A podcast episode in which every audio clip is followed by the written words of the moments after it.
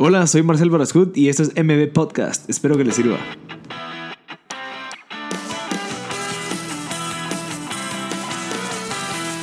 Hola a todos, gracias por sintonizar MB Podcast. Este es el episodio número 37 de MB Podcast normal. Les quiero comentar una noticia bien interesante. Eh, pues acabamos de inaugurar el nuevo estudio de MB Media Group, que es una nueva empresa que surge a base de MB Podcast que es el poder apoyar a las personas que quieren empezar a desarrollar podcast, querer empezar a hacer locuciones, todo lo que conlleve un espacio y equipo para grabar, pues ya lo tenemos. Lo tenemos ya disponible en el estudio de Zona 15. Me pueden hablar directamente en Instagram, Facebook o nos pueden escribir a info.mpodcast.net. Obviamente tenemos desde tenemos muchas opciones, desde crearles su canal de podcast hasta distribuírselos, hasta ayudarlos en la producción, en la postproducción, en la distribución, en la estrategia y en todo lo que necesiten para poder tener un podcast. Y así pues logramos compartir contenido excelente. Y yo estoy seguro, y es algo que confío mucho, es de que hay mucha gente con bastante contenido que, que, realmente puede ser de que sean apasionados al compartirlo, puede ser que sean maestros, pueden ser que sean conferencistas, pero solamente llegan al punto en el que ya no es tan escalable lo, el estar repitiendo siempre todo lo que tienen que decir. Entonces, un podcast puede ser una herramienta excelente, puede ser una nueva meta, digamos, para el 2019, el querer apoyar y compartir el contenido. Es como un emprendimiento, literalmente el tener un podcast es una opción a poder incluso generar y percibir ingresos, crear una marca personal en tus horarios libres. Lo puedes hacer después del trabajo, lo puedes hacer antes del trabajo, lo puedes hacer durante el trabajo, te tomas una hora, 20 minutos para grabar un episodio o lo puedes hacer en los fines de semana. No es como que necesitas tanto y tiene mucho, mucho impacto a las personas y por lo tanto creo que es algo y es una oportunidad bien valiosa para poder empezar a emprender. Entonces, les ofrezco las opciones, nos pueden escribir para saber más. Obviamente hay opciones que tal vez no incluyen todo el paquete, pero hay que se puede adaptar a personas que tal vez no tienen tanto presupuesto, a personas que quieren solo empezar. Mira, yo tengo el equipo, yo quiero solo distribución. Bueno, está eso. Mira, yo tengo todo menos pues la parte de la edición, está bien, los podemos apoyar. Mira, solamente quiero el espacio, pero no quiero que me lo distribuyas, está bien, también lo podemos apoyar con eso. Entonces, eh, es, un, pues es un nuevo emprendimiento de parte de M Podcast, de parte de Marcel Barascut, y creo que es algo que puede servir a todas las personas que quieren empezar a pues, compartir contenido valioso. Así que eh, ya, ya paremos de la publicidad y hablemos de la persona que tenemos hoy en el podcast, que es Ashley Williams, que es una, una mujer de origen norteamericano que vino pues a Guatemala a cambiar literalmente la realidad de muchos guatemaltecos, especialmente las personas que están en la cárcel, en la cárcel, especialmente las personas de alto riesgo, digamos, se podría decir así. Ella no está de acuerdo con ese término. Son personas que, que o sea, según ella, son personas que atribuyen mucho, son personas que tienen mucho conocimiento, lastimosamente no tuvieron las oportunidades que muchos de nosotros tuvimos, por lo tanto ellos se fueron por el camino incorrecto, pero viene Ashley y ve la opción de poder apoyarlos por medio de brindarles oportunidades laborales, que creo que es algo bien increíble que una persona de otro país tenga que venir a, Guatemala a enseñarnos que hay oportunidades y hay opciones de poder aportar y ayudar a las personas que por malas decisiones, por, por malas oportunidades, por falta de oportunidades o malos ejemplos, pues pararon en un lugar que probablemente ellos ya están arrepentidos y se han dado cuenta que hay mucho por hacer. Entonces, creo que esa opción es bien valiosa. Así que Ashley Williams, que es el episodio número 37 de M Podcast, eh, nos va a contar un poquito su historia, cómo fue que ella vino a Guatemala, qué es lo que está haciendo, qué, qué es lo que está logrando y las oportunidades que hay, porque realmente lo que está haciendo una persona es que está teniendo un impacto casi, chicas, no sé, ahorita actualmente está proveyendo trabajo a más de 200 personas. O sea, una persona que un día dijo, ok, yo quiero ayudar a estas personas o quiero ayudar, quiero aportar mi granito de arena, eh, logró y está logrando tener impacto a 200 personas. O sea, realmente creo que es algo bien positivo y eso genera pues una mejor economía. Incluso eso genera un trabajo digno a las personas que están dentro de un espacio donde tal vez es bien complicado qué es lo que está sucediendo ahí, cómo funcionan las cosas. Entonces creo que es algo bien interesante e importante de compartir. Si se dan cuenta, la primera persona de otro país que no es originaria de Guatemala que nos viene a contar el podcast, pero creo que al final estamos cambiando un poquito, estamos pivoteando y viendo otras oportunidades que se pueden hacer en el podcast, como buscar a personas de otro país, digamos como la persona que descubrió el mirador, eh, que tal vez no son de origen guatemalteco, pero están teniendo mucho impacto en nuestro país. Entonces vale la pena escuchar sus historias, qué es lo que han visto, qué es lo que traen, digamos, desde, desde su origen. Entonces creo que Por lo tanto, queremos empezar a buscar a personas que no solamente sean chapinas, sino que tengan un impacto en Guatemala. Así que les espero que les guste realmente. Y les cuento que este, esto que estoy grabando ahorita, la introducción, es desde, desde el estudio de MB Media Group. Entonces, para que vean la calidad y probablemente van a estar viendo mis videos y fotos que vamos a estar subiendo en las redes sociales para que se vengan a conocer, incluso vengan a intentar o a, querer empezar sus podcasts, que vengan a grabar sus locuciones, sus cantos. Es una opción fácil y accesible y de una manera bien friendly para las personas que quieren emprender. Así que muchas gracias y espero que les guste el episodio número 37 con Ashley Williams. Hola, ¿cómo estás?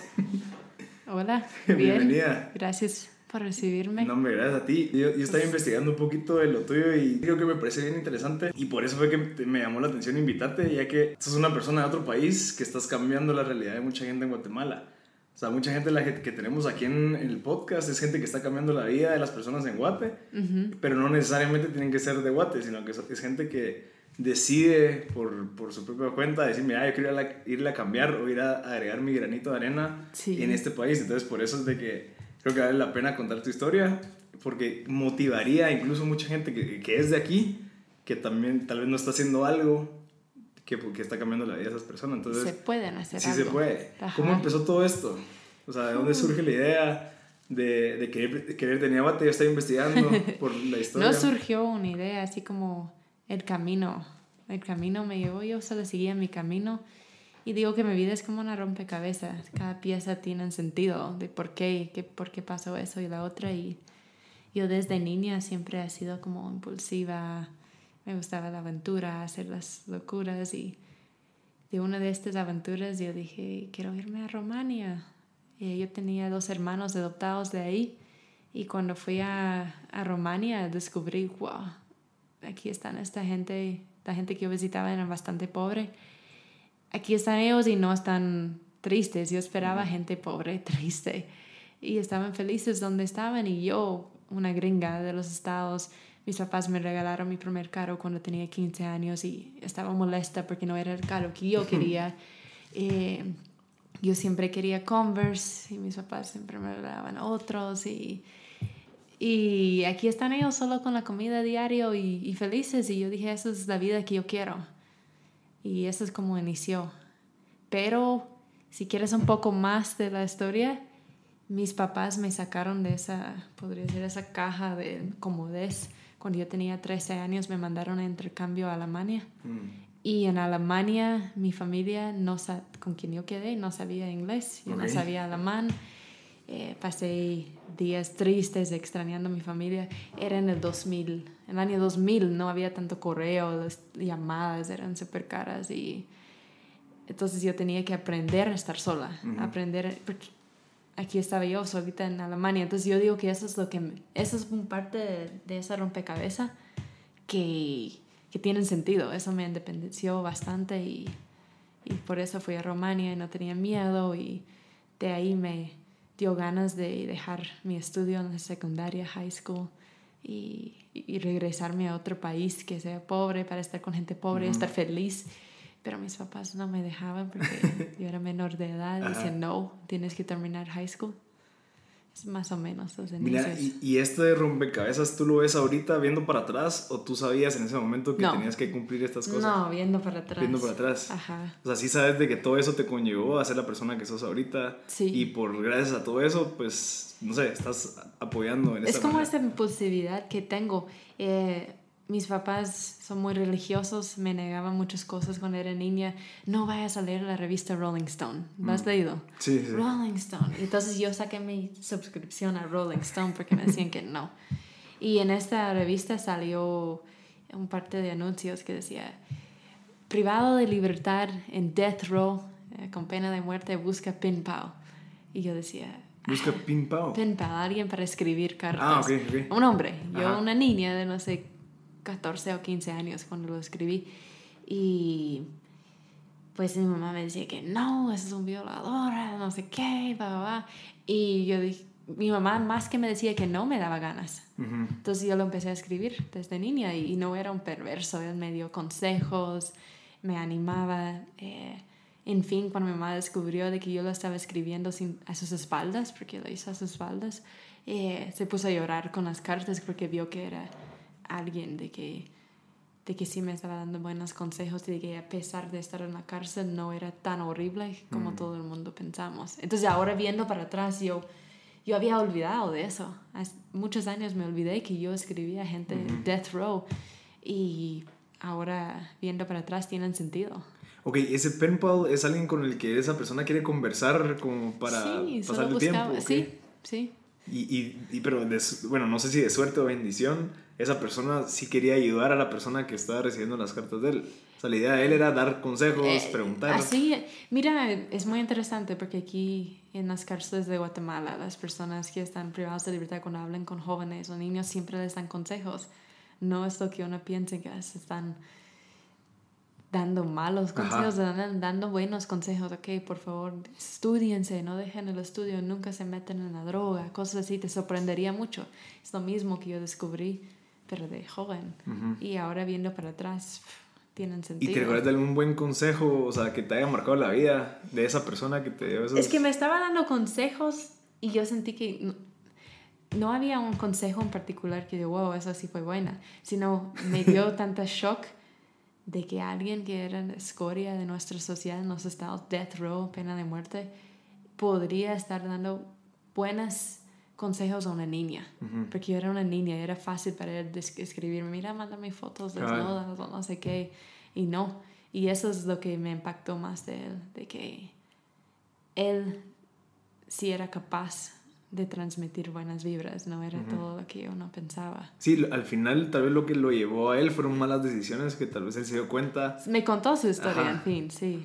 Y esas malas decisiones son las que él quiere que no hagas o no quiere que haga la gente. Sí, él ha aprendido porque tenía diferente camino y él no sabía bien quién era yo, entonces me daba esos consejos. De hecho, él era un, uno de los de foster, los que vivían con... La mamá era drogadicta y la- el Estado lo quitó y lo metió con familias foster. Entonces estas familias no lo cuidaban bien y se metió en la droga, de ahí se robó carros, en fin, mató mucha gente robando carros y death row. Sí, fíjate que yo hace, hace poco estaba comiendo en un comedor, en, en un comedor, y digamos yo ahorita como estoy trabajando y no tengo, o sea, eh, me toca salir a comer, digamos, eh, en lugares donde pasan las noticias a cada rato, entonces estaba viendo cada la noticia de un, tal vez un patojo como de 14 años, que lo agarraron robando, creo que unos DVDs de una, de una tienda, lo amarraron en un poste y lo querían linchar. Pero no lo lincharon porque llegó la policía, o sea, se salvó. Pero tú miras la cara del niño y, y no ves odio, no ves que él quiere hacer cosas más, solamente es una falta de oportunidad que, es, que es la que él tiene de poder de verdad educarse, de poder tener una familia que te dé buenos ideales, unos buenos principios y valores. Entonces, yo, yo te juro que yo lo miraba y decía, no puede ser. Es, es- él, él lo que necesitaba es amor, él lo que necesitaba es cariño, él lo que necesitaba es alguien que se preocupara, que, no- que le dijera, mira, no hagas eso, haz esto, eh, mira, te enseño cómo hacer esto, pero tal vez no lo tuvo. Entonces, cambiarle la perspectiva a la gente de que esa persona no es mala porque quiere ser malo y que, ay, quiero ser malo porque quiero, no. Solamente la persona que está criticando a ese, ese niño ha tenido oportunidades que ese niño no tiene. Sí. Y entonces hacerles entender eso a la gente creo que cambiaría mucho y estaría, no sé, surgirían más Ashleys queriendo cambiarle la vida a esa gente. No es, y como te digo, no es de que yo fui buscando ayudar a la gente. El camino me llevó a eso y que yo me di cuenta de eso. No era solo de, ok, quiero ser rebelde, mi mamá dice que no puedo hacer eso, pero también ver lo que me sucedió de estas rebeldías, así como de, de encontrar que este preso privado de libertad no era todo lo que habían pintado. Cuando estaba, cuando fui a Romania era porque yo quería irme lo más lejos posible de mi casa. Era más rebeldía. Y cuando llegué y descubrí en esa rebeldía, wow, mira, hay gente. No este solo hacer las cosas y, ok, pasó. Que muchas veces hacemos las cosas y no damos cuenta de lo que tenemos alrededor. Y es de dar cuenta de que tenemos. Es como todos los días aquí en Guatemala miramos a la gente en los semáforos pidiendo, ok, yo tengo un doble sentido ahí. Le doy dinero, le estoy diciendo que no trabaja. No le doy, tal vez nadie le quiere dar trabajo, pero es de pensar más allá, ok, podría estar robando o podría estar eh, estafando, hay muchas cosas de que nos caen peor y, y es, no, nunca pongamos en lugar de esta gente, es más fácil ignorarlos y... Estas que siempre lavan mis ventanas. Sí. Idiotas que no respetan y no sé qué. Y yo soy culpable de eso también. yo también, yo también. Pero fíjate que yo, yo tengo un cabal, un medio dilema con ese, porque si en dado caso le das, o sea, en mi mente es esto, de que si le doy dinero va a querer seguir pidiendo dinero ahí, entonces no va a querer, no sé, esforzarse tal vez en trabajar en otra cosa. Entonces dice, ok, me dan a mí, no sé, por cada 40 carros me dan 100 quetzales, puchica, es más fácil hacer eso que ir a trabajar. Pero este ir más allá, ok, ya me puso en lugar de él, ok, ya vi de que no quiero darle dinero, pero ¿qué puedo hacer? Entonces, estoy adelantando la historia, pero podemos regresar si quieres. Yo trabajo en las cárceles, ok. De ir y solo regalar a los presos, estoy diciendo que es mejor estar preso que estar libre es ir más allá y es un trabajo mucho más difícil de darles unas quetzales. Es decir, ¿qué trabajo les puedo dar para que ya no extorsionan? No es solo de regalarles todo para que no extorsionen, es de enseñarles el sudor y el valor, lo que cuesta ganar. Porque lo que, lo que yo he podido enseñar a los pandilleros en máxima seguridad, una de las cárceles donde trabajo, es la primera vez que yo iba a pagarles les costó más ese trabajo porque estaban aprendiendo aún serigrafía. Ah, les costó. Y a mí me costó tener la paciencia. en fin terminaron y el cliente estaba súper feliz. Me pagó el dinero. Creo que en fin les debía unos 1200 quetzales. Les fui a pagar. Y ellos emocionados a recibir sus 1200, a pesar que extorsionando podrían ganar 1200 quetzales que en media hora felices de la vida. Ya me estaban diciendo que iban a comprar, que iban a mandar ese dinero bendecido a sus hijos porque no era de extorsión y no sé qué. Ah, pues les debo 1200. Sí, sí, sí. Ah, es que yo desconté la renta. Solo les voy a pagar 200. ¿Sabes qué es la renta? No. Es una término callejero para decir la extorsión. Eso es lo que dicen los, los mismos que extorsionan, le dicen a a la extorsión renta, ¿no? Le dice extorsión. Y pues, usted sabe, yo conseguí el trabajo y a mí me costó, pero tú no, tú no estabas ahí eh, sudando toda la noche y así, no, pero es la renta, mano, tienes que pagarlo. Ok, ahora les dije, yo sí puedo pagarles porque yo no soy mala. Ya sabes lo que es por cada persona que cobras esa famosa renta, porque tú no estabas en la panadería toda la noche matándote para hacer ese pan ay, me quedaron con este shock de que, puta, esa gringa sí tiene razón. Ajá, pero tipo, ¿cómo fue? O sea, ¿tú le dijiste a ellos que de los 1200 que les ibas a pagar? Solo 200. ¿Solo 200 les ibas a pagar porque alguien te estaba cobrando o tú estabas no, no, diciendo... No, no, les dije que yo voy a quitar la renta, mi parte. ¿Cómo que tu parte? Pues yo sé que ustedes están trabajando, yo sé que están ganando bien. No estamos ganando bien. Bien, están ganando bien. Porque a los panaderos a las personas que tienen tiendas, crees que están ganando un montón de dinero. No crees que están matando. Estos panaderos madrugan para trabajar. Y ellos no ganan nada. Y igual ellos en su serigrafía saben que 1200 no era nada. Pero según yo, que no hago nada, sí es un montón. Y según ustedes, esos panaderos están ganando un montón. Yeah. voy a quitar mis mil. O sea, querías enseñarles lo que se siente ser eso. Okay. Exacto. Y estoy Qué atrevida. hay varias veces que yo sentía que no iba a salir, pero tenemos años de, de, conocerse. Si te cuento la historia vas a entender un poco más. Somos más como familia, hermanos y, y esa es una ventaja de poder hablar con ellos porque ellos saben que yo no digo las cosas de mala, de hacerles daño, sino es como alguien de la familia. Y interesante. Yo creo que... estoy tratando con todo lo que yo hago de ir más allá, hacer el, trabajo difícil, porque cuando cada presidente viene y promete cosas, promete cosas regaladas.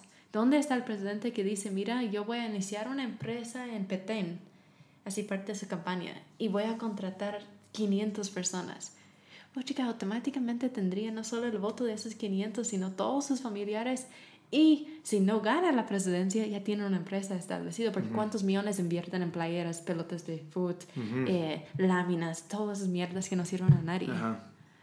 Entonces, yo digo que si ponemos a pensar un poquito más, podríamos hacer más. Pero es más fácil hacerlo fácil. Sí, ni modo. Darles dos quetzales. Cabal, y que ahí ya te limpias las manos y ya tu conciencia está limpia porque le di dos quetzales. Sí, les digo dos quetzales o, ah, los pandilleros los matamos todos, más fácil. Ajá. Y los presos matarles todos, más fácil. Pero estás, estás haciendo una, eh, un problema más grande, sus hijos. Ya en, metiste una semilla de, de odio hacia las autoridades por matar a sus papás. O cuando das dos quetzales y no ayudas, eh, como dices, van a pensar, ay, si dos, dos, dos, dos, cien quetzales un día, no, no estás haciendo ayuda. Es, hay un dicho de esa ayuda que daña. No es una ayuda que en verdad ayuda. Es una ayuda que daña. Y esto es lo que hacemos muchas veces porque es más fácil dañar que, solucionar. Ajá. Mira, qué interesante lo que acabas de decir. Yo estaba pensando de que también la, tu rebeldía, al momento que tú, o sea, tú lo llamas rebeldía, que no le hacías caso a tu mamá y todo, pero eso al final, ¿no crees que fue también parte de hacerle caso a lo que tú querías, de verdad, lo que tú sentías? A como a lo raíz. ajá. Pues sí. O sea, no, no es rebeldía, solamente es, mira, entiendo lo que me estás diciendo, pero yo sí siento que tengo que estar haciendo esto. Era rebeldía en el sentido de que todo joven hace cosas en contra de sus papás, pero en el fondo yo sí tenía desde niña de que... Querías hacer... Esa empatía de ponerme en lugar de otras personas. Yo siempre he sido una, una persona sensible, muy sensible. Y desde niña yo siempre me ponía en lugar de mis compañeros. Eh, yo soy del sur. Tennessee. Tennessee. Y hay mucho racismo. Aún cuando yo era niña había todo, yo todavía sentía ese racismo. Y mi mejor amigo en el preescolar era negro, Corey. Yo recuerdo que los otros eh, niños de preescolar lo molestaban mucho por ser negro y que tenía una colita. Y yo lo agarré de mi mejor amigo. Y Yo dije, Corey es mi mejor amigo, él es mi mejor amigo, nadie se va a meter con Corey. Porque yo dije, no es culpa de él que nació así, yo, yo hubiera nacido azul o no sé. Interesante. Sí, sí, sí. Y yo digo que eso es por mis papás, no sé, yo siempre he sido así. Sí, porque también la parte de que tus papás adoptaron a estas dos personas, eso te abrió el, panorama de decir, ok, sí se puede. O sea, mis papás están adoptando a alguien, están recibiendo a alguien, quieren educarlos, crecerlos. Entonces eso te, te, hizo a ti entender de que sí se puede ayudar. Es que sí, mis, mis dos hermanos son morenos, los de Rumania. Tenían ocho años cuando los adoptaron. Toda la gente piensa que, ah, qué trauma para la familia. Pero en realidad somos todos iguales. Somos extrovertidos, divertidos y impulsivos todos. De diferentes formas. Yo he sido la impulsiva positiva. Ok. y, Luciano, no tanto. Él se ha hecho muchas locuras, pero ¿Y todos tienen un buen corazón. ¿Tu hermano biológico? Adoptado. Adoptado. Ajá, Nicoleta y Luciano son adoptados. Ana está aquí y Miguel está aquí. Mi hermano biológico es Nick. Ah, o sea, tú, tus papás adoptaron a dos personas de Rumanía y dos personas de Guate. Sí. Y esto, y esto, yo, las, yo las encontré aquí en Guatemala ah, y les dije adoptarlos. Eso te iba a preguntar, de que es, gente que tú cuando estuviste aquí en Guate, o estás, fue que los, les dijiste a tus papás, mira, están estas dos personas que necesitan... Sí. ¿Cómo, ¿Cómo supiste que adoptar tal vez sería la mejor opción para el futuro de ellos? Ah, no sé. Eh, yo vine a Guatemala porque cuando mis papás me negaron eh, irme del país, dejar mi estudio, yo empecé a empadrinar un niño y me mandaron papelería. Tenía países de todo el mundo así. Y yo iba a poner Romania, pero de ahí había un último lugar que decía país de más necesidad. Yo dije, no tengo que ser egoísta. Puedo poner país de más necesidad. Y dos semanas después me mandaron un paquete con un niño que su nombre era Miguel Antonio. Y yo decía, Miguel Antonio, de Guatemala. ¿Dónde es Guatemala? Yo nunca he escuchado de ese país. Yo pensé que era en África, te lo juro. Sí, porque en Tennessee solo nos enseñaban México y Colombia. Colombia, donde viene la coca, México, que todos vienen a nuestro país. Entonces, eh, mi papá me enseñó la enciclopedia, mira, eso es Guatemala y no sé qué. Pero cuando estaba graduando high school, eh, mi papá me, ya no me quería que yo mandara dinero porque yo iba a ir de mochilera a Europa. Y yo dejé mi chequera para que mi papá siguiera mandando mi cheque de 25, dólares al mes a Miguel. Y me dijo, no, eso es una estafa.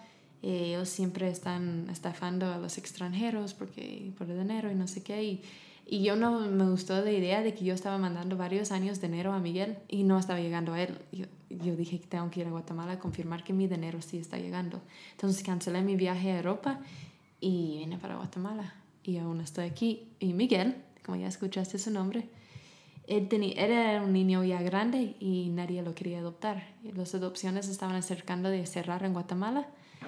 Y hablé con mi mamá y dije, por favor, adoptar a Miguel. Eh, en principio dijeron que no, pero yo les comuniqué con Miguelito. Ajá, y, dijo, y les dijo. I love you, mommy. Le enseñé a decirlo en inglés y mi mamá, bah, derritió el corazón y lo adoptó. De ahí, cuando yo estaba trabajando en el lugar, vino una niña que la mamá la había vendido a una pandilla con 11 años de edad. Te imaginas lo que hicieron a esta niña. Y nadie quería adoptar a una niña. Cuando ella ya estaba para ser adoptada con 14 años, porque tenía que pasar el proceso de, de abandono, eh, nadie la quería porque tenía 14 años, además había todo el abuso que ella sufrió, traumas serios. Entonces hablé de nuevo con mi mamá, dijo que no. Colgó el teléfono mi papá, mi papá tiene un gran corazón, dijo, ¿Qué, ¿quién era? Era Ashley, quiere que adoptamos otro niño, puedes creer. Mi papá dijo, y dijiste que no, a un niño dijiste que no. Y mi mamá, sí, tienes razón, un niño nos necesita y la adoptaron. Wow. Sí. ¿Y eso cuánto fue esto? Oh, Dios, hace años, no me acuerdo. ¿Y cómo, cómo funciona, digamos, esa transición? No sé, yo, yo tal vez no he tenido la experiencia de tener una persona, un familiar adoptado.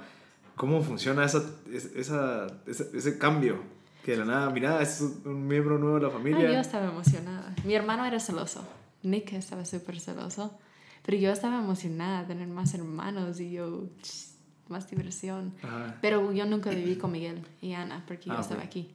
Ah, ellos se fueron a Estados Unidos, ya. Ellos se fueron a los estados. Porque Ok. yo vine a Guatemala y me quedé. Y vamos a ver, por Ana, Ana había sido secuestrada, no secuestrada, vendida por la mamá a una pandilla en la limonada. Entonces yo tenía como que 18, 19 años cuando ella llegó al hogar y yo decía de que yo quería ir y cambiar estos pandilleros para que ya no violen niños. Ujú. no sabía ni español, pero fui a la limonada y nadie quería acompañarme porque me decían que me iban a hacer un gran daño, pero como le digo, cada vez que me digan que no, eso es como sí. Ujú. Y en fin, alguien me dijo que me acompañaría a la limonada, pero que yo tenía que jurar de que yo no iba a contar a nadie que ella vivía ahí, porque ella trabajaba en el hogar. Y yo dije, ¿por qué? Porque aquí en Guatemala vas a ver que no es igual que tu país. ¿Cómo así? Aquí en Guatemala si enteran de que yo soy de un barrio rojo o zona roja, me despidan. Mm. Pero yo dije, pero ¿y tu estudio no, no cuenta por nada? Tu ética de trabajo. Es que aquí en Guatemala las cosas son diferentes. Bueno, le dije, no voy a decir a nadie. Me llevó a la limonada y la gente cuando se enteraron que yo iba dijeron, no vayas en taxi blanco. Eso era antes de Uber. Ajá. No vayas en taxi blanco y no vayas en bus rojo. Yo dije, pero ¿cuál de los dos es más peligroso? Ah, el bus rojo. En bus rojo te fuiste. Ah, ok, me voy en bus rojo. En el 101, toda la reforma, hasta la 18 calle. Y bajé la 18 calle hasta el final. Y bajé las gradas a la limonada, 125 O sea, gradas. la entrada por gradas. Yo nunca he ido a la Sí. limonada. por Imagínate. bueno. gradas. Y fue bueno que fue en bus, porque no tenía que preocupar por mi carro. Ajá. No, creo que tenía caro, pero no importa. eh, 125 grados iba bajando y a pesar de venir de una familia sana, podría decir, no somos gente millonaria ni nada así, pero vengo de una familia en mi país normal. Ujú. No faltaba nada de niña, eh, tenía todo. Cuando yo iba bajando las gradas de la limonada, yo sentí de que mi vida, yo nací para estar ahí, yo nací para esta gente. Y no sé si su gente que están escuchando ha tenido ese momento en la vida donde sentís que yo nací para eso. Eso es lo que sentí en ese momento, de que mi vida fue para eso. Fui a vivir en Alemania por eso, fui a Rumania por eso. Todo estaba, la rompecabezas estaba conectando. Y todo cambió cuando llegué a la última grada, Ajá. porque un pandillero todo tatuado con una escopeta, porque en ese tiempo la policía no entraba a la limonada, me acerca. Ya no, ya me van a matar como me decían. Pero son 125 grados, no puedo irme Corriendo huyendo. Y me acerca y me dice, gringa. Y eso es cuando sabía que yo era la gringa. Y yo, sí, hola.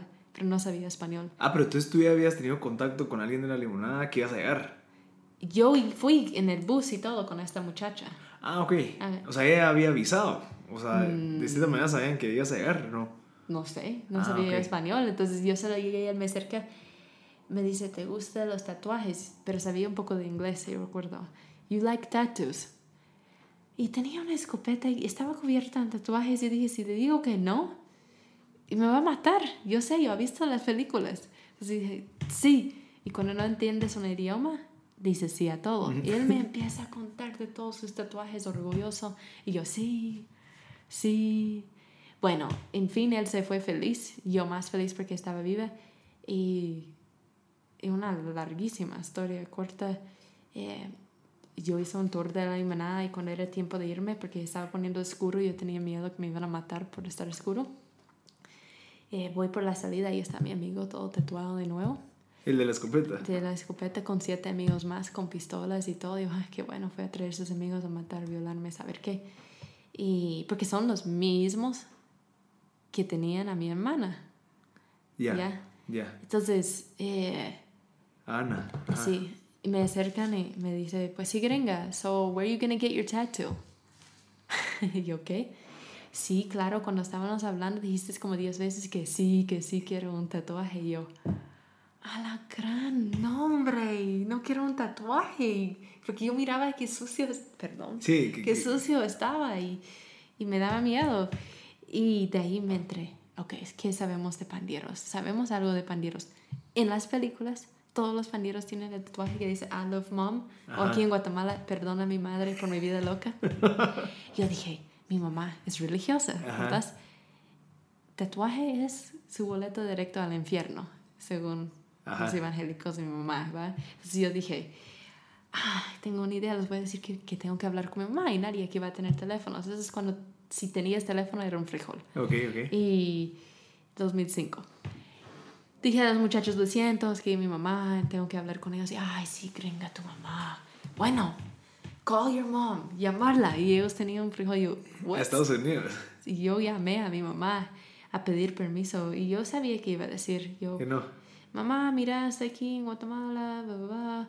Pues sí, hay unos pandilleros aquí, quieren saber si, si yo pongo un tatuaje. Y yo no sé qué pasó con mi mamá, porque mi mamá es súper cuadrada. Dijo, ay, Ashley, qué gran oportunidad. Estas cosas no pasan dos veces, lo tienes que hacer. Entonces terminé con un tatuaje, con una máquina de hechiza, ellos felices de la vida en darme ese tatuaje. Y eso era mi entrada con pandilleros. Yo nunca fui pandiera, no soy pandiera, pero desde este momento ellos vieron de que tal vez no era tanta confianza que tenía, pero ellos sentían que yo tenía confianza en dejarlas tatuarme. Y desde este día yo llegaba a la limonada tranquila.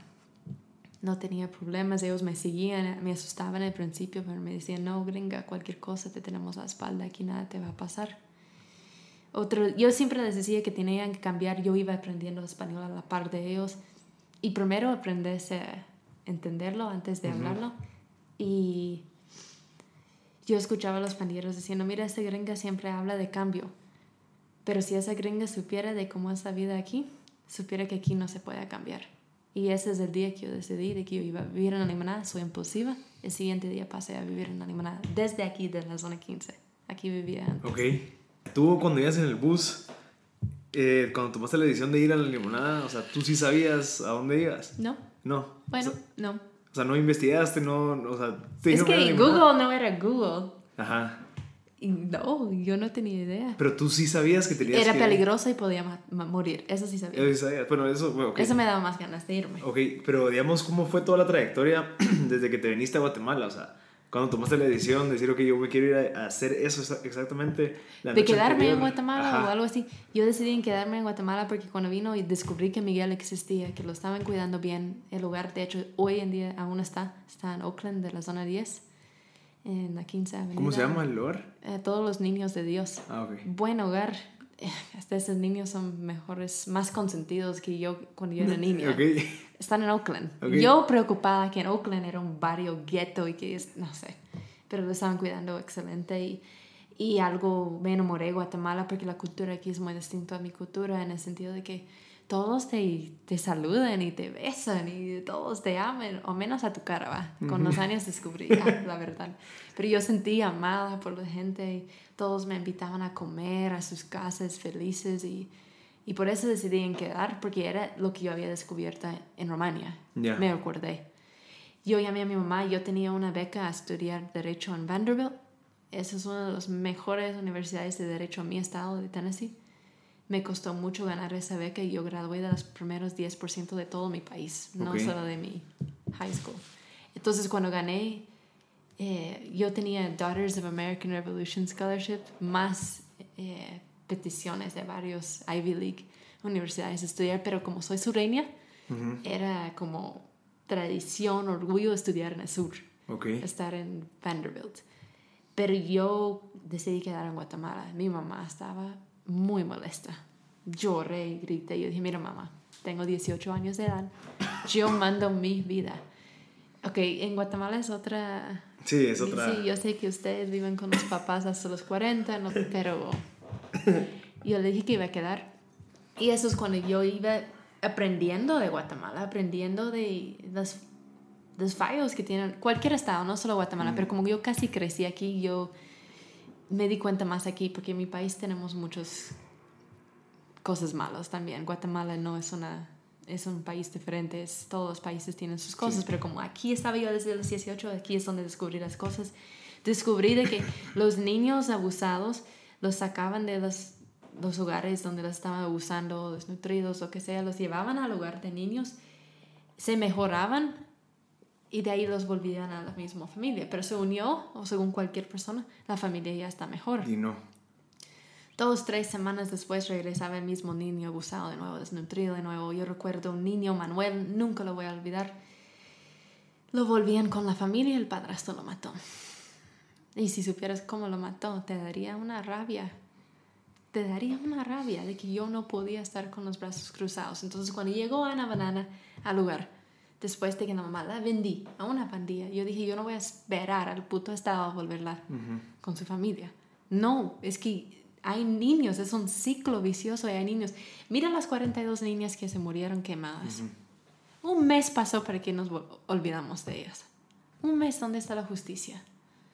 ¿Dónde está la justicia para estas Ah, pero como son pobres y como son menos, si fueran 42 de zona 14 en el colegio, aquí en la zona 16, en el colegio americano, que hubieran quemado, ay Dios, este país hubiera...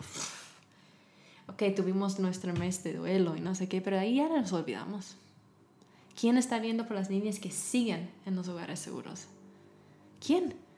Pero como nos lastiman los sentimientos pensar que puede ser que haya una niña que es tratada, de que es vendido a hombres en la noche con 14 años de edad, como eso nos duele pensar, mejor no lo pensamos.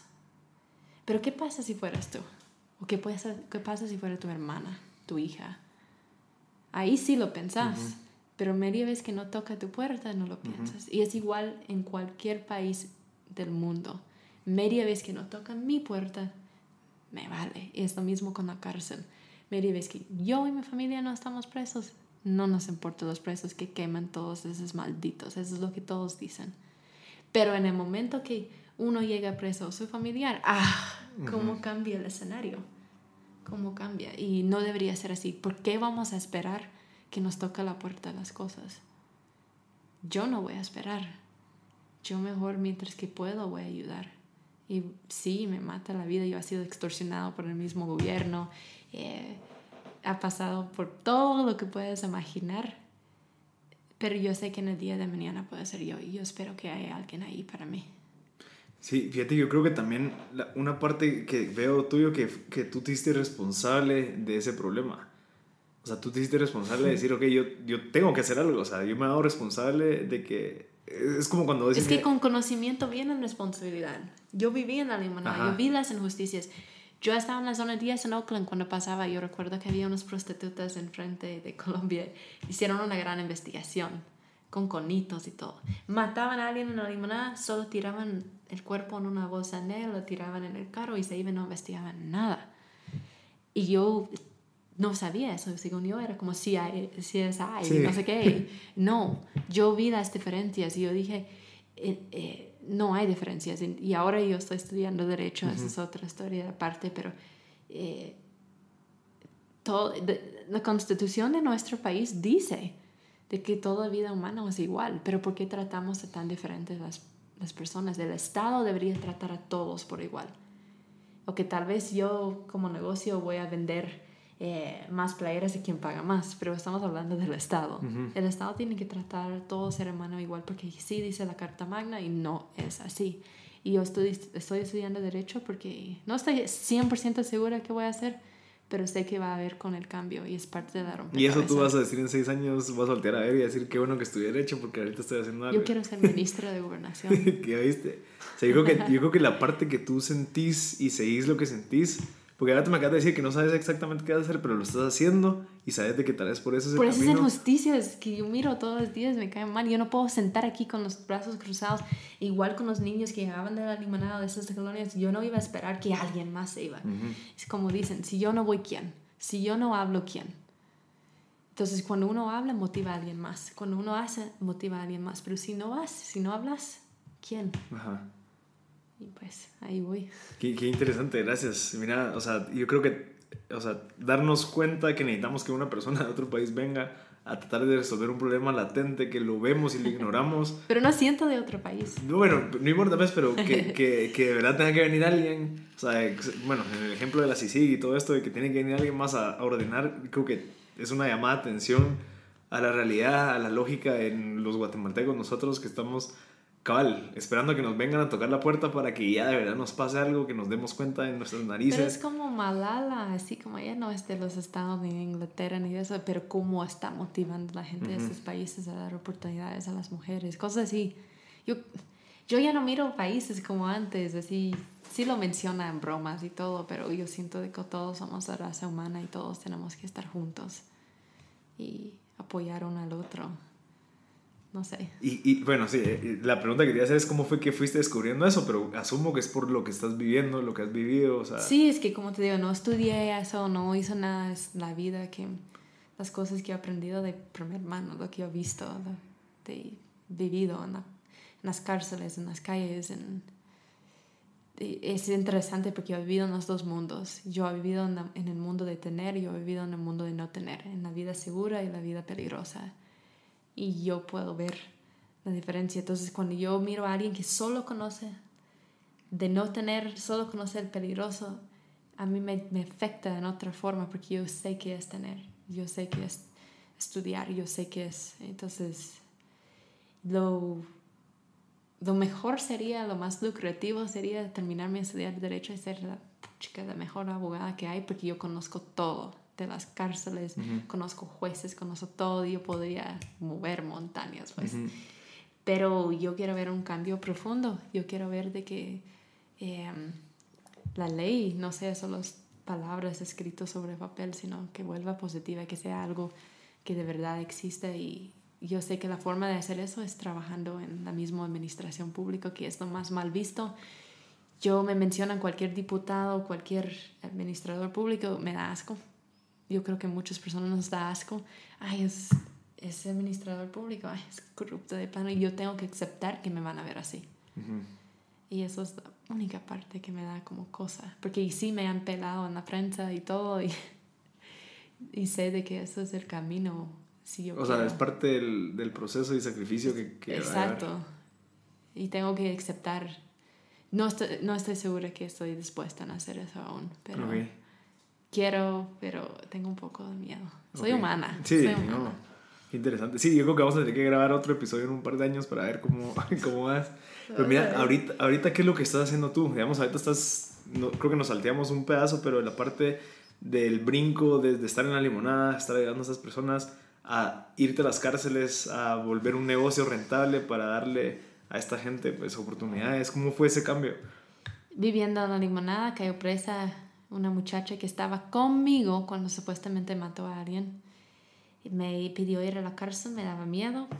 Viviendo en la me daba miedo ir a la cárcel. Y pues fui, en fin. Cuando llegué a la cárcel yo pensé que toda la gente iba a ser como, no sé, sin dientes, así asqueroso, no sé qué. Ok. Que descubrí cuando llegué que era gente normal, como yo, como aquí afuera. Tenemos todo tipo de gente, hay gente rico, pobre, clase medio. Así es la cárcel, hay de todo gente. Y la gente eran tan amables conmigo, me hicieron almuerzo, me, me hablaban y todo, y, y, y no me hicieron todo lo que pensé que me iban a hacer. Y pues me dio confianza en preguntarles qué querían. Yo estaba bastante joven aún, tenía como 20 años, sin mucho. Dos años después de, o sea, viviste dos años en la Es que te estoy haciendo cálculos porque todo Ah, ok. fue corrido, pero más o menos. Eh, y yo me dio confianza en preguntar, mira, ¿qué se necesita? Yo esperaba de que me iban a decir ropa, comida, dinero, y lo que me contestaban me cambió la vida. Y por eso pienso y creo como creo. Me decían Ashley o Green, yo creo que me decían Ashley, porque es como Ashley. Lo que queremos es trabajar. Yo, trabajar en la cárcel. Sí, se puede, se puede. Yo descubrí después con la ley que se permite que trabajan en la cárcel. Pero me sorprendió tanto porque pudiendo pedirme dinero, yo los hubiera dado. Pidien- pudiendo pedirme ropa, también los hubiera dado. Me pidieron trabajo. Me dijeron, "Tenem- hemos tenido tanta oportunidad en la vida de hacer mal, queremos hacer algo bueno y no sé si nos das esa oportunidad, yo que no sé qué voy a hacer. Alguien dijo serigrafía, no sabía qué era serigrafía, lo busco en el diccionario, que es printing. Eh, en este tiempo yo estaba bastante joven, mis papás todavía estaban preocupados por mí en Guatemala. Yo pedí dinero a mi tío y me regaló el dinero para invertir en la serigrafía, puso la serigrafía. Habían en ese tiempo 230 más o menos mujeres privadas de libertad. Hoy en día hay 1546 en una cárcel hecha para 236. Eh, pero en este tiempo de las 200 y algo que estaban, casi 200 se aplicaron para trabajar. Entonces yo decidí, en el proceso aprendiendo, ¿va? voy a hacerlo igual que en la calle, porque recuerdas la ayuda que daña. Yo no puedo regalarles un trabajo por lástima. Vamos a tener solicitudes como la calle, te va a costar igual que la calle. Necesito cartas de recomendación, estudio, necesito que tienen limpio la sangre de droga mínimo seis meses, eh, sin peleas, sin ir a Bartolina, que es el área de castigo, eh, tres fases de entrevistas. Eso fue desarrollando sobre los años, Sí. pero yo lo que quiero es que sea más de lo que van a encontrar en la calle. Y sí soy una jefa muy estricta, muy enojada, podrías decir mala, no soy amable, porque les estoy preparando para la vida real. Cuando salgan libre ya son ex convictas. Y si es que consiguen un trabajo, le van a buscar la primera cosa para despedirlas. Entonces, si llegan tarde una sola vez, están despedidas. Si yo solo entero que están fumando marihuana, les voy a sacar la prueba. Solo si alguien me diga como chisme, voy a sacar la prueba a ver si están fumando. Y si están fumando, están despedidas.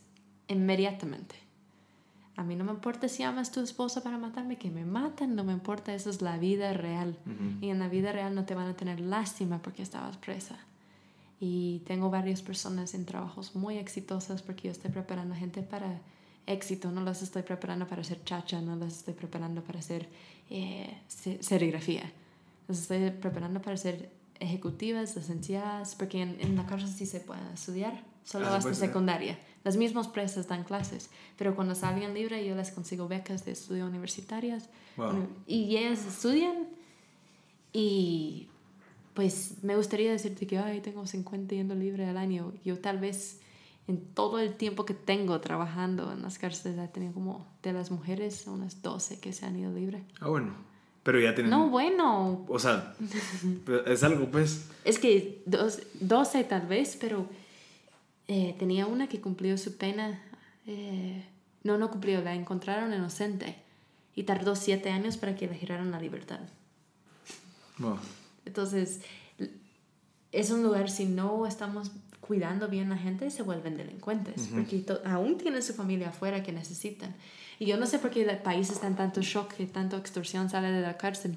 Si no hay trabajo en la cárcel, estas personas tienen responsabilidad de sus familias afuera. Y si no hay trabajo, ¿qué van a hacer? Van a extorsionar. Eh, si miras de solo en el año más o menos 2006, es cuando entró en, en rigor, o 2009 de hecho, entró en rigor el delito de extorsión. Solo existen delitos en la ley porque es una amenaza a la sociedad. Si hubieran un montón de gente quebrando ventanas, yo sé de que daño a propiedad privada sí es un delito, pero si había un montón de gente quebrando ventanas, eso volvería delito. Ok. En el 2009 te das cuenta es cuando empezaron a llenar las cárceles de gente. Sobrepoblación, ah, hacinamiento, todas esas cosas. Y eso es cuando empezamos a ver el delito de extorsión. Porque antes eso no era problema. ¿Recuerdas? Era secuestro. Sí, sí. Es, es que eh, es interesante cómo los delitos se hacen. Entonces, estas personas pues, ¿Cuál- necesitan trabajar, pero no hay. Entonces, están extorsionando muchas personas que entraron inocente y salgan culpables. Ok. Sí, sí es algo... Mira, y, y digamos... De no hay la- justicia en Guatemala. No hay. Hay que, hay que mejorar. Es lo que quieres hacer tú, o sea, mejorar toda esta parte. Sí. Sí. Ok, mira, y dentro de la cárcel hay diferentes personas que están apoyando en estas cosas o so- solo es el negocio de la serigrafía que está dando trabajo ahí. En laboral somos como monopolio. Hay mucha gente que venden comida, recitos, cosas así. Informal, como en la calle, tenés Sí. gente con tiendas. Somos la única negocio en el sistema penitenciario que es eh, formal. Facturamos, eh, pagamos a nuestros privados de libertad. De hecho, no hay una ley que ahorita regula el trabajo en la cárcel, es un derecho constitucional, pero yo tengo que operar igual que una empresa que si una persona estuviera libre si no pago salario mínimo, prestaciones, todo eso me pueden demandar y puedo estar en grandes problemas. Entonces imagínense, no dan permiso a más personas más que a mí, no, eh, no hay muchas personas que me quieran apoyar en la cárcel, tengo que cargar toda la tela. Otra historia por parte, tengo cuatro tornillos en la columna, no puedo estar cargando tanta tela a la guardia, no me ayuda, porque no pago. Eh, y todavía tengo que pagar casi 9 mil a 15 mil al mes en impuestos porque no hay una ley que pueda motivar a empresas privadas en trabajar en las cárceles donde al menos nos descuentan en impuesto por todo lo que tenemos que Sí. sufrir entrando a las cárceles, los registros y todo, y no. Wow. Y lo, y lo que te motiva a ti seguirlo haciendo es esto de querer, o sea, que estas personas puedan salir adelante. No, yo creo que es más la empatía de que puede ser yo Ya. y quién estuviera para mí. Es que yo siempre, yo, yo creo mucho en el karma, yo creo Ok. mucho en de que puede ser yo, puede ser yo. ¿Y O un familiar o alguien. Yo, tú. yo me pongo a mí en este lugar. Ujú. Y, y O sea, ¿te gustaría que llegara una persona sin dado caso estuvieras ahí, que llegara a dar oportunidades, que llegara a ver cómo poder hacerle mejor? Esa, es otra parte de la razón que yo quiero ser parte de administración pública, porque yo quiero que más empresas trabajen, porque yo sola nunca voy a poder dar trabajos a todos, nunca voy a poder ayudar a todos, pero yo sé de que si podemos descontar descuentos, hay muchos capitalistas en Guatemala Sí. que estuvieran felices de la vida en ir y brindar trabajo a privados Ajá. de libertad. No sé si lo sabías, ¿dónde hacen las placas de caro de Guatemala? No, no ¿Dónde sé. las hacen? No sé. Ni idea. Hace unos años las hacían en Canadá. ¿Sabes en dónde en Canadá? En una cárcel. en las cárceles de Canadá. ¿Por qué no estábamos utilizándolo aquí para rehabilitar nuestros privados de libertad, ahorrar dinero para nuestro Estado? ¿Sabes dónde lo hacen ahora? No sé, en México, En Alemania. en Alemania. Igual, en cárceles. No, no, sé, no cárceles, Ah, no, pero imagínense la importación, exportación, todo eso. Bueno, eso podría ser hecho aquí. Hay muchas cosas que estamos mandando al extranjero que podríamos hacer aquí, pero la famosa corrupción nos tienen así. Pero vamos a poner al, al Estado a un lado, sabemos que está corrupto, y poner las empresas privadas que sabemos que son capitalistas. Y hay muchas cosas que podrían hacer en las cárceles porque de que no mandarían afuera a hacer. Sí. Eh, es que hay un montón, hay un montón. O sea, hay un montón de oportunidades que... o sea, y no vamos a quitar trabajos a los libres, simplemente ya no lo, vamos a el Hacer en PIB Alemania. El PIB en Guatemala se mejoraría Ajá. tanto con el hecho de mantener el trabajo aquí, Ujú. en la cárcel. Pero yo creo que tal vez parte de esto es que tú demostrás que se puede. Tal vez sos de las pocas personas formales que lo está haciendo. Yo lo voy a hacer de corazón Ajá. y voy a tratar de girar esos cambios de corazón, pero yo sé que hay muchas personas que la harían hasta que no sea de corazón. A mí no me importa que no sea de Ajá. corazón, María, ves que la ayuda está Cabal. llegando. Cabal, es cierto. Y yo sé de que cambiando estas leyes y un reglamento, y eso es lo que voy a hacer mi tesis en la universidad sobre eso, un reglamento que pueda regular trabajos así a las personas privadas de libertad, porque en México hay ciertas ventajas. Les descuentan eh, impuestos. Playboy, you heard of Playboy, el porno. Ellos hacen su ropa interior en la cárcel de México. De que se venden así. Sí, Wow. yo sé. Porque ellos tienen un gran descuento a las personas. Entonces eso trae a gente extranjero a hacer cosas porque saben de que van a tener un descuento sobre los impuestos. Sí, al final es como una maquila con gente dispuesta a trabajar. Y sabes cómo está el PIB actual de Guatemala. Está horrible. Y podríamos mejorar este... Sí, definitivamente. O sea, sí, yo creo que va mucho de la mano con también el- todas las iniciativas que se están Todos dando. juntos. Y tienes ahí juntos de empresarial. Tienes eh, la parte social. Tienes esta parte eh, judicial. Todo la- agarrado de la mano. Junto. Sí, bueno. Mira, eh, te- otra, otra pregunta que te quería hacer es, el estudiar derecho aquí en Guate, un, un idioma que no es... eh, Ajá, ¿cómo, ¿cómo así? O sea, ¿por qué to- todo el camino que has agarrado ha sido algo bien difícil, como cuesta arriba? ¿Qué, qué crees que es lo que te motiva a, a, a retarte tanto? O sea, que sea como, ok, me, me dicen que no, lo hago. Es muy difícil aprender español, lo voy a hacer. ¿Cómo a es un es como se dicen? Miras un muro. Yo no me topo, yo no me paro. lo Ajá, escalo ajá, y me lo ajá. paso encima. Eh, así como que yo estoy trabajando en las cárceles y las personas no están yendo libre porque no están viendo de mucha injusticia, lo que sea. Yo estoy prácticamente rehabilitando gente por gusto porque nunca se van. Eh, no me voy a decir, ok, hasta aquí llego. Ah, ya no puedo hacer nada más. Puedo estudiar derecho. Ay, gringa, pero no puedes leer y escribir en español. ¿Qué vas Ajá. a hacer? Eh, no sé, pero vamos a ver si puedo entrar. San Carlos pensaba primero porque dije que iba a ser gratis. Y no, San Carlos me cobraba un montón, casi 10 mil al mes por ser extranjera. Entonces, Wow. wow, San Carlos no. Eh, además era lejos. De ahí dije, bueno, voy a estudiar en no sé dónde, pero todos los horarios eran horribles. Pero en la Rafael Landívar podía estudiar de noche. Yo pensé que solo pagando entrabas, no sabía cómo iba a pagar. Eh, y no, tenías que tomar un examen para ingresar. Y yo dije, ok, voy a llevar mi diccionario, voy a tomar ese examen de ingreso. Yo estaba súper lista para tomar mi examen. Y me dijeron, empiezan. Y yo con mi diccionario leyendo palabra por palabra. Cuando dicen tiempo, tiempo, no logré- solo logré contestar una pregunta. Perdí el examen de ingreso, me dijeron que debería pensar en otra carrera y dije, "Pff, no voy a pensar en otra carrera. Me dieron chance de tener entrevista con el decano. Le dije que necesitaba estudiar derecho y él me explicó, mira, es que tienes que entender que el primer año vas a perder todas tus clases. A mí no me importa perder, lo que yo quiero es, es poder hacerlo, no importa. Y, y bueno, vas a perder el primer año y ok, está bien, voy a perder. Pero me reía porque yo sabía que no, porque soy un poquito eh, orgullosa. Y estoy terminando mi tercer año ahorita y yo tengo un promedio de 90, 89.7 pues. Y no ha salido de cuadro de honor desde que inicio. Es- Casi siempre estoy en los primeros cinco puestos en todas mis clases. Y yo recuerdo estudiando mi primer año, yo iba en el libro, palabra por palabra, y traducía y ponía la palabra en inglés arriba. Y así. Y a la vez iba aprendiendo mejor español y a la vez estudiando la materia, porque los otros alumnos no iban traduciendo palabra por palabra, entonces a mí me quedaba hasta mejor, Cabal. porque yo estaba traduciendo toda la materia. Y lo que me motiva, porque sí es un hiper pain in the ass, eh, es de que yo sé que yo puedo hacer algo, Ajá. porque los otros abogados ya tienen enfocados lo que quieren hacer, hacer dinero, hacer eso y la otra, y yo podría ser un activista con mucho más eh, credibilidad, ya conociendo la ley. Sí, y también graduándome suma cum laude.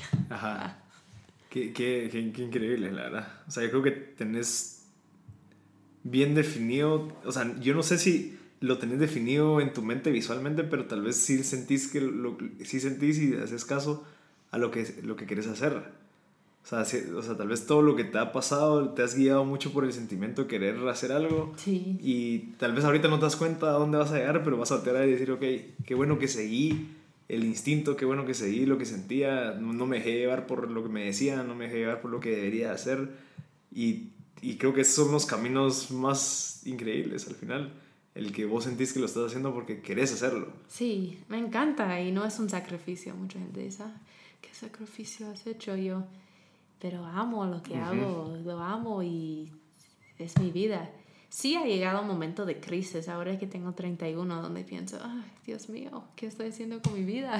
Pues es un montón. En sentido de que yo miro a mis amigos a veces de que están casando, ya tienen sus carros, sus casas, todo, y yo, puta, vivo en zona roja. Algunas veces me entra esa desesperación, pero eh, me dijo mi, mi mamá aquí en Guatemala, tengo mi familia como que me adoptó aquí en Guatemala, que me dijo, cuando tú eres niña renunciaste a la vida normal y no cualquier persona está dispuesta a hacer eso y te tengo un gran respeto por eso y, y no te sientes así, tú renunciaste a algo que la mayoría no renunciaron en sacrificar tu vida por los demás y no te sientes mal porque la gente que te conoce te tiene un respeto y saben que no es por la gana que no has logrado tener tus grandes cosas y no sé qué, no sé cuándo. Entonces, pero algo de tener 30. ¿Cuántos años tienes? Yo tengo 27. Ah, sí. Ajá. Sí, no sé, algo de tener 30 ya. Mira, cuando tú pensás eso, digamos, en la parte que pensaste de tus amigos, y estoy seguro que mucha gente le pasa eso, que, que ve a sus amigos y a la madre tienen un puestazo o lo que sea, ¿qué es lo que te motiva a seguir haciendo lo que estás haciendo a pesar de que no estás... Ah, lo bueno es que mis amigos me apoyan. Todos mis amigos me tienen un gran respeto. Solo a veces me interesa pero ¿qué, qué es lo que, ajá, digamos, en ese momento que te entra, que digamos que a mí me ha entrado... Ah, me pongo a llorar. Pero ¿qué es lo que te saca eso? O sea, ¿qué, qué es lo que, ¿cómo te vendes? Miro videos motivacionales en YouTube, eso me ayuda un chingo, los videos motivacionales de Unbroken, tienes que buscarlo en YouTube. Unbroken. Unbroken, ah. ese video me ayuda un chingo de seguir. ¿De quién es o solo es Unbroken? Unbroken se llama, es un video motivacional que está ah. y hay subtitulado también y en español. Ok. Pero yo miro este video y habla de Steve Jobs, de gente que sí han cambiado el mundo, no él con su iPod, pero gente que sí han hecho cosas y el sacrificio que hicieron ellos y, y dije, ok. Ah, bueno, o sea, eh, ese, ese, ese, video te ayuda a venderte a ti la idea que lo que estás haciendo te está llevando a un camino que por más que no lo veas... Tienes que subirlo a tu página. Sí, lo voy a poner en los links. Unbroken. Para que lo sí, va a motivar mucha gente. Mira, y tenés, ya, tenemos que terminar un rato, pero algún libro que te haya cambiado la vida, algún libro que, que creas que le puede servir. Tatuajes en el corazón. ¿Cuál? Tatuajes en el corazón. Tatuajes en el corazón, ¿de quién es? Este eh, padre Greg Boyle de Los Ángeles trabaja con pandilleros, tienen una serigrafía, panadería, eh, restaurantes, wow. Ha hecho mucho con pandilleros y él es quien me... Cuando yo estaba empezando a trabajar con pandilleros en la limonada, alguien me regaló el libro. Mm. Y yo dije, wow, somebody's doing it, alguien lo está haciendo. Entonces, eh, y de hecho que tenía serigrafía ayudó también con mi proyecto, ¿va? pero él lo está logrando hacer mucho con el trabajo. No es solo de ir ay, lo que hablábamos. Sí, alguien más que lo está haciendo. O sea, él te inspira porque tú quieres ser o, o quieres hacer lo que él Es como una seña también de mi rompecabezas. Él es padre católico jesuita. Y donde yo estudio es una universidad jesuita. Ok. No soy católica, pero yo dije, es una seña. Ok, ¿y has hablado con él? ¿Te has contactado sí, con él? Sí, él vino a Guatemala y fue conmigo a todas las cárceles de máxima seguridad. Tengo fotos donde él fue conmigo y tengo todos los privados de libertad rondados y yo hablando a ellos tengo mi mano hasta así extendido y él sentado ahí viéndome y era como mi héroe de la vida. Viéndote. Viéndome hacer lo que él me inspiró a hacer. Ajá. ese momento sí fue súper. Mira, ¿tenés alguna historia o algo que haya sucedido? No sé, tal vez para cambiarle la, la, perspectiva de la gente de las cárceles de máxima seguridad, que tú digas, no, me mucha, o sea, no sé si se puede llegar solo así o cómo quitarles el miedo, quitarles esa, ese chip de la cabeza de que toda la gente que está ahí es mala y que deberían de morirse. No, no, no, yo no tengo una historia así, pero eh, que hay muchos, hay muchos. Son casi 14 años, ¿va?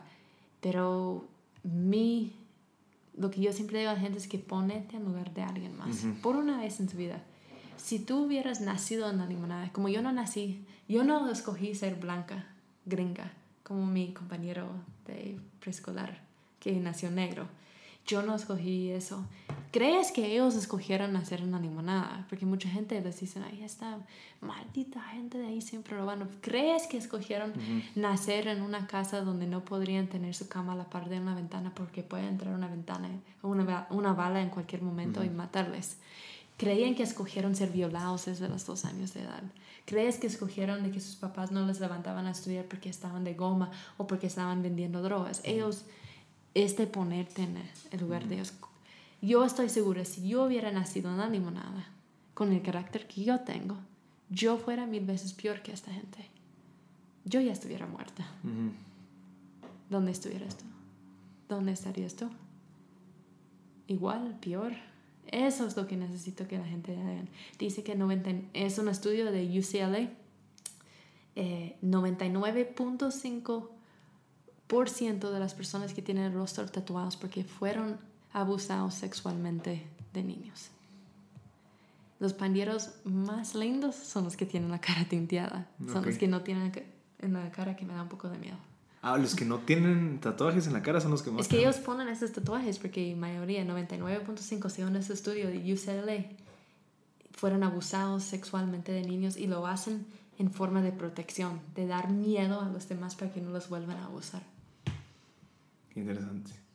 Entonces, eso es lo que yo diría a la gente. Pensar, si yo nació ahí, si eso me hubiera pasado, ¿quién estuviera para mí?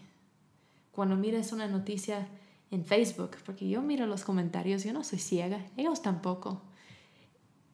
En lugar de decirles, quémense, maldito, estúpido, eso, lo otro, porque no dices, mira, eso es el camino equivocado? Estudien, levántense en moral, tú puedes, creemos en ti. Porque es como dicen, si dices a una persona suficiente tiempo que son malos, tarde o temprano lo te van a creer. Si pegas un pero suficientes veces, tarde o temprano te van a morder. Exacto. Perfecto. Ashley, qué, qué- qué increíble todo lo que estás compartiendo. Gracias. Eh, me contabas de que ahorita en, la- en los últimos dos meses del año bajan un poco las ventas de serigrafía. Sí, bastante. Ajá. Entonces, ¿cómo crees que podemos apoyarte? ¿Cómo podemos apoyar a esas personas que están ahí trabajando para que puedan, pues, seguir llevándole el pan a la mesa a su familia? Necesito muchas compras, muchas compras de playeras. De hecho, también hay gente que me invitan a dar conferencias y al final de conferencia yo vendo las playeras hecho por ellos y eso ayuda mucho también. Si no puedes comprar playeras, pero sabes de una conferencia y yo soy buena para hablar en público, Ok, o así ok. dicen. Y Sí, tuviste un TED Talk. tengo tres. Tres TED Talks, wow. Eh, sí, pero no son tan grandes. Eh, Pero poco a poco. poco a Sí, poco. poco a poco. Eh, pero comprando playeras, recomendándonos a empresas, los pedidos grandes, por supuesto, son los que ¿Cómo ayudan te más. encuentran? Serigrafía de la gringa. De la gringa. En Facebook y en Instagram es mi Instagram personal, pero es Ashley, la letra N, Guate. ¿Y por qué motivo a la gente en seguirme en las redes? Porque, gusto o no, el gobierno siempre es corrupto y con más apoyo del pueblo es menos que me van a estar atacando. Por eso yo acepto mucho salir en medios y cosas así, porque cuando los del gobierno me miran en medios y que soy conocida del pueblo, les dan como miedo meterse con la Ya. gringa. Sí. Y eso me ayuda mucho con el simple follow. Pero ahorita sí necesito pedidos. Pedidos, conferencias, cosas así donde puedo vender playeras porque eh, ahorita es ya está acercando Navidad y mis privados necesitan mandar dinero a sus familias. Ok. Entonces vamos a hacer lo posible para la gente que está escuchando que nos compren. Sería por Facebook, te pueden Y hacer no el hay excusa. Tienen que comprar, tienen que ayudar. Pero mira, digamos, se, se meten en Facebook, te contactan por ahí Sí. o hay que llamar o cómo No, funciona? yo tengo, bueno, tengo correo info arroba serigrafiadelagringa.com. Tengo el número de oficina 9 a 4 lunes a viernes. No me llamen antes o después, por favor, que yo estudio Ajá. y duermo. Eh, es 2314-3316. Va. Y esos números los voy a poner en el link. Eh, este episodio va, va a salir antes de terminar el año para Thank que la you. gente nos contacte. Eh, para terminar, me gustaría agradecerte, de verdad. O sea, creo que la responsabilidad que estás agarrando le está cambiando el futuro a mis hijos, le está cambiando el futuro a, la gente, a los hijos de la gente que está escuchando. Entonces, que hayas tomado y eh, te hayas determinado de, no sé, tomar esa responsabilidad y decir, ok, yo voy a resolver ese problema al arriesgarme. Tratar. Al- bueno, tratar, pero al menos tratar es, es más fácil que no hacer nada. Entonces, de agradecerte y hacerte, o sea, en serio, que, que entendas que la gente te lo está agradeciendo, por más que no te conozcan, por más que no, se van a dar cuenta en 4 o 5 años que ese trabajo que hiciste está teniendo frutos. Porque estás evitando que pasen más cosas, estás ayudando a la gente a que se supere y eso es un ejemplo. Bueno, eso es aparte del ejemplo que le estás dando a la gente que te está escuchando ahorita, que quiere decir, ok, yo quiero empezar a ver cómo más, qué más podemos aportar en, la- en las cárceles, en esta gente que está sufriendo. Entonces, muchas gracias y gracias por contar tu historia. No, y gracias por recibirme. Gracias. Hola a todos, gracias por sintonizar M Podcast. Este fue el episodio número 37 con Ashley Williams. Eh, el episodio fue grabado antes de que tuviéramos el espacio libre. Ahorita pues lo acabamos de inaugurar el día de ayer, 27 de noviembre del 2018. Creo que es un espacio especial especialmente para podcast. Tenemos todo lo necesario para que cualquier persona pueda venir a conversar con alguien. Poner eh, una, tenemos una pantalla disponible para poder proyectar algún tema que quieran conversar con la otra persona. Tenemos dos micrófonos, tenemos monitores, eh, audífonos, todo lo necesario para poder llevar una conversación con una calidad excelente. Así que eh, los esperamos. Si en dado caso quieren más información, nos pueden escribir a info.mpodcast.net y estamos a las órdenes. Gracias a todos por sintonizar M Podcast y este fue el episodio 37 con Ashley Williams.